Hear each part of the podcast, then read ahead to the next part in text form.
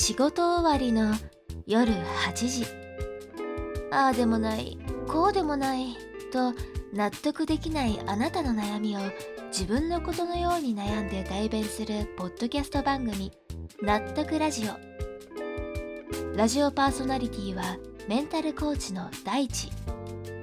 人の悩みを一緒になって悩むことが仕事の彼が時に熱く時に笑えて時にあなた以上にネガティブになりながらもお届けする番組。本日はどんな悩みがご紹介されるのでしょうか。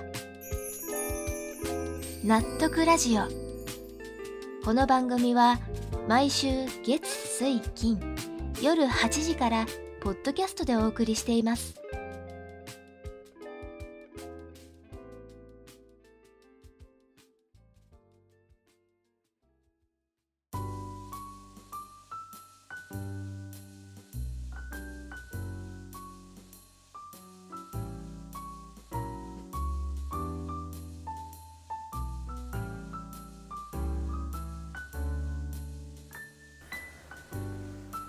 こんばんは。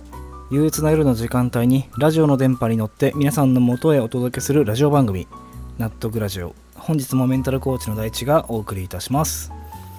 あの、僕、ラジオの台本書くときって、近所のスタバかマック、マクドナルドですね。でやることが多いんですよ。で、どっちにも、まあ、どっちのいいところがあってさ、結構使い分けてるんですよね。で、スタバはやっぱりさ、一番いいのは静か。まあそれにパソコンでこう作業してるような人ばっかりだから、まあそこに混じって なんか僕もね、僕自身もなんかかっこいいことしてるような気分になるっていうのがまあ個人的に好きなんですよ。でもね、あの、コーヒーがね、400円くらいするのが、まあちょっと痛いよね。おかわりがね、150円になるっていうのはまあ最高なんですけど、で、それと比べてマックは、まああのご存知の通り安いし、コーヒーがね、正直、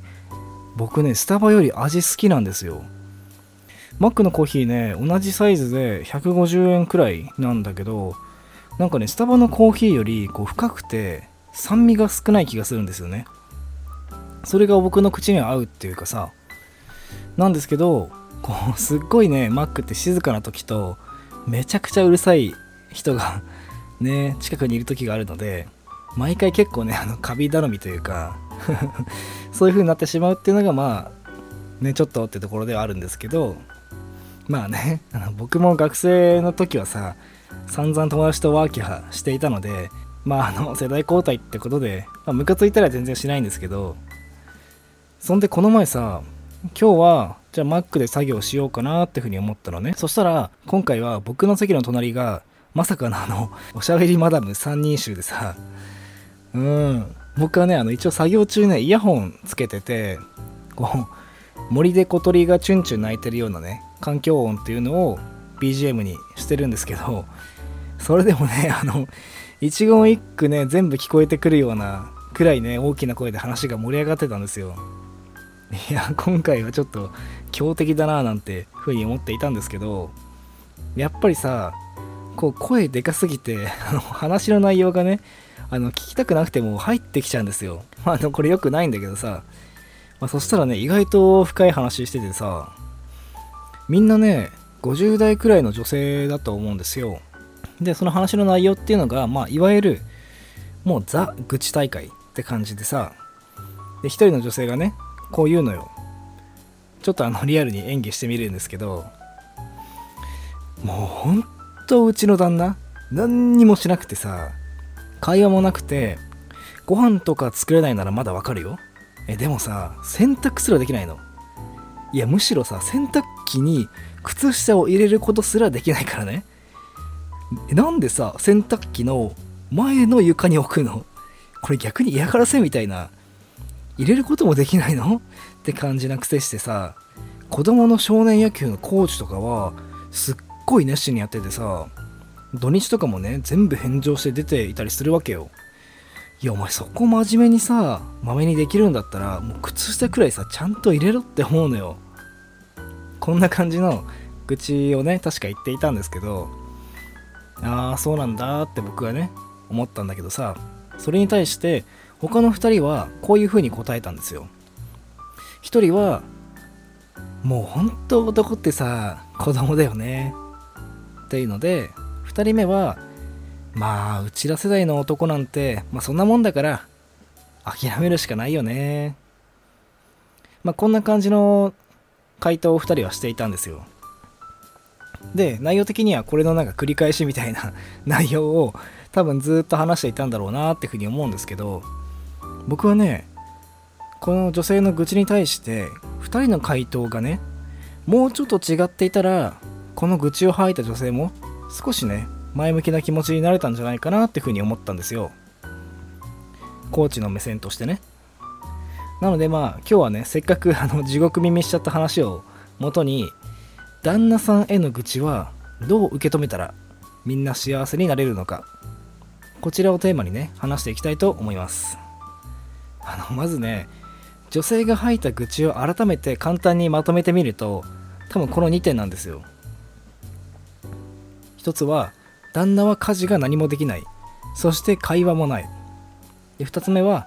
でも子供の少年野球のコーチはまめにやっている。っていうことだと思うんですね。でもこの女性の話の8割っていうのはこう旦那さんが家事ができないっていうようなことをね話していたと思うんですよ。洗濯機にさ靴下入れないみたいな。こういった話がまあ8割を占めていたと思うんですけど僕ね大事なのはここのね旦那と会話がない。あと子供のイベントには熱心。この2つがねこの女性のこの愚痴をした愚痴を話した上で本当に苦しんでる部分じゃないかなっていうふうに思ったんですよ。つまりはさ私とは会話もしないような関係のくせに子供のイベントには夢中になっている。要するに実際にまめに行動するってことは、まあ、この旦那さんができるんですね。でも私に対してその姿勢が見られなくて寂しい。っていうのが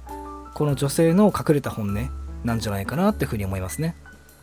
でもさこれ難しいのがこの女性も知っててなのか無意識なのか分かんないんですけど会話の内容あと表面だけをパッと聞くと男ってだらしないよねトークに聞こえてしまうんですよ。だからさ他の女性2人も、まあ、その男ってだらしないよねっていうことに思い当たる節があるのか、まあ、共感したんでしょうね。そうそうそう。いや男ってほんと子供っぽくてだらしないよね。もう私らがさ諦めるしかないよね。っていう方向に話の舵をね切ってしまったって部分が僕はちょっとねああなんか惜しかったなっていう風に 偉そうにも思ってしまったんですよ。もちろんさ共感はみんなしてるから愚痴を吐き出せるっていう意味ではある程度ねこの女性もまあすっきりしたんじゃないかなっていう風には思うんですけどでもさ多分この会話というかこの3人の集会このマダム3人はね一生やり続けるんじゃないかなっていう風な想像もできてしまうくらいこう話がずっと堂々巡りしているんですよ。それでもさ今回はまだみんながねいやわかるわっていう方向にね話がまとまっていたからまだマシなんですけどまだ良くてこれからねいくつかこの女性のうちの旦那はさっていうような愚痴に対してさらに良くない回答例も考えてきたので 余計なお世話なんですけどちょっとご紹介させてください。1つ目はこちら。うちの旦那だらしないんだよね。に対していやでもさまあ子供もいるんだし子供のためにも別れたりしちゃさダメだよ。ですね。これはさたとえ女性が旦那と離婚したいわみたいな風に言っていてもまああまり言わない方がいいんじゃないかなっていうふうに思うんですよ。まあもちろんさ、こう DV してるとかさ、そういう緊急性があるっていう場合は全然話は違ってくるんですよ。でもこう今回みたいに心理的に寂しくて孤独感を感じてる女性に対してこの回答っていうのはなんかさこうこの女性もっと孤立しそうな回答になる気がしませんか？もう離婚したいくらいって思って友達に相談しているのにいやいや子供いるんだから頑張れよってなんかこう突き返された感じ？なんか本当にこう一人ぼっちになるような感じがするんですよね心理的に。まああの気持ちはすごくわかるんですよ。離婚したらさ、まあ、子供がかわいそうでしょみたいな。まあでもそれってさその家族の中の話であって全ての家族に離婚したら子供がかわいそうっていうのが当てはまるわけじゃないしねこれってまあ一般論の押し付けになっちゃうと思うんですよ。だからこう外野の人がねどれだけ親友だろうと土足でそういった家族の心のね、えー、内側の方に踏み込むっていうのはまあやめた方がいいんじゃないかなっていうふうに思います。はい。そして2つ目。あのねこれはもうほんと最悪ですね。うちの旦那さだらしないんだよねに対してあなたにも悪いところがあるんじゃない？ですね。うん。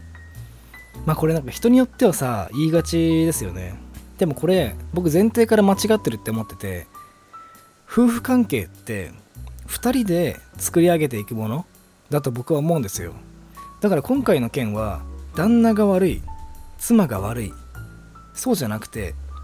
夫婦関係が悪いこれに尽きるんですよ。どっちがとかあなたもとかそういう話は全然なくてそもそもさこういう風にあの責められたい人なんていないんですよね。あのこれ実は結構忘れがちなんですけどうん。なんか世直しとか良かれと思って言ったまあ正論なんでしょうね友達も。でもこの回答こそがね相手にこう自己嫌悪とか罪悪感みたいなものをね植え付けてしまって根本的な解決からまあ遠ざけるような言葉なんじゃないかなっていうふうに僕は考えます。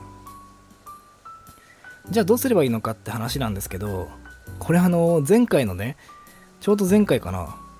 ラジオで話した話とねちょっと似てくるんですけど一旦ね全部旦那さんの愚痴をねまず吐き出してもらいます。でその過程でこう僕ら受け手の方はねその話に対して共感したとしてもなんか批判的な意見を持ったとしてもいやわかる。私もさみたいな話はなるべく控えた方がいいんですよ。まあ話の腰を折るってことですね、まあ、なぜダメなのかっていうとこれはですねこの女性が話す話のテーマが一貫して旦那旦那がテーマになってしまうから良くないんじゃないかなってふうに思います。つまり自分自身の話がこの集会のテーマに上がってこないんですよ。はい。ね。何度も言ってますけど相手を変えたいって考える時点でこううまくいかないのってもう皆さんももう人生でねたくさん経験してきたと思うんですよ。相手を変えたいって思ってその強行手段に出るとどうなるのかっていうと、まあ、その延長にあるのが、ま、暴言とか暴力、まあ、そういったハラスメント関係のことにつながるんじゃないかなって思います。うん。学校でさこうブチギレてる先生とかさ DV する人？あとまあパワハラしてくる上司とかさ。この人たちって相手を変えたいっていう思いがもうめちゃくちゃ強いのにその手段を持ってないからこそこう力でね権力でまあねじ伏せてしまう。そういう仕組みだと思うんですよ。つまり今回の話はさ旦那っていうものが話のテーマになり続けてるうちは全くね前進しない。旦那の話を一通り出し切ってもらってその過程でそれを全く否定もせず肯定もせず共感もせず優しく受け止めてその話をうまく引き出すってこと。そういう人にだけその相談してくれた人はさまあ旦那のこといろいろ言ったけどまあ私もね実は悪いところがあってさっていう風に言い出す、まあ、準備というか勇気が湧くと思うんですよね。だってさこう例えばさ旦那こんなとこがダメでさって言ったらさいやでもそれはあなたにも問題あんじゃないの？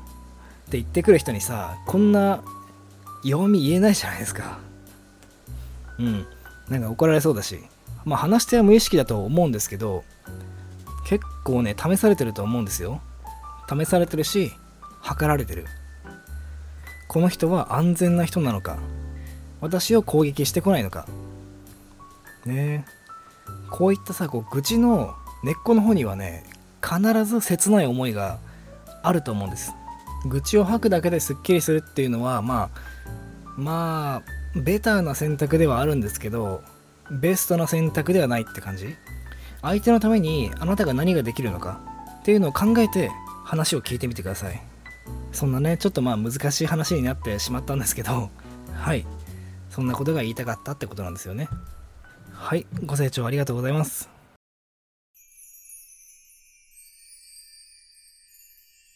納得ラジオ。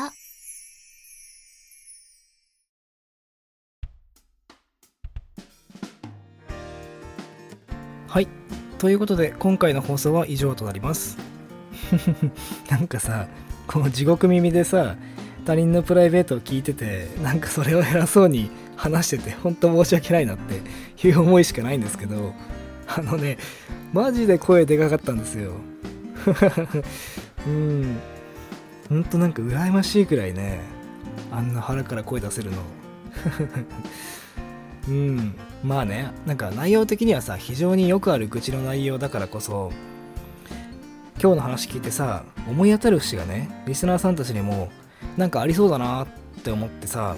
なんか話してみたかったんですよ。なんかどうですかね。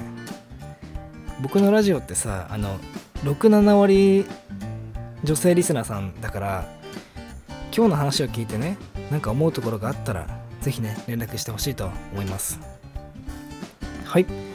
ということで納得ラジオ月水金の週3回20時から各種ポッドキャストで配信しております。リスナーの皆さんからのお悩み相談のお便りもお待ちしておりますのでどしどしご応募ください。また僕とのコーチングセッションの無料体験は概要欄にあるリンクまたは DM より連絡をお待ちしております。現在は Twitter でも投稿しておりますのでぜひそちらも楽しんでください。それでは次回の放送で皆さんとまた一緒に悩めることを楽しみにしております。本日のお相手は大地でした。また次回おやすみなさい。